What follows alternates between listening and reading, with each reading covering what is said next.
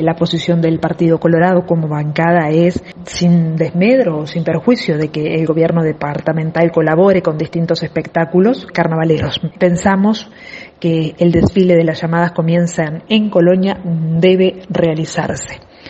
Si bien este, es una actividad tanto cultural, también es una actividad social este, que se inició hace ya unos cuantos años y que esta es una buena oportunidad para convocarlos, para convocar ya sea eh, a las comparsas del departamento como también de otros puntos del país.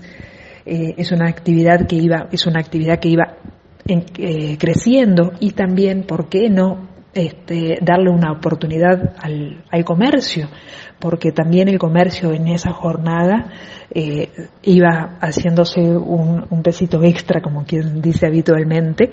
Y bueno, si no se quiere realizar en General Flores, no se quiere realizar en Avenida Artigas, también tenemos para mostrar la Mianovich y bueno, de esa forma hacer un marco especial porque este, se veían imágenes siempre en los canales nacionales sobre este, las imágenes del carnaval de Colonia. O sea que bueno, nosotros apuntamos a, a que se realicen y exhortamos al Ejecutivo Departamental para que este, esta actividad que comenzó en el 2006 se vuelva a retomar nuevamente.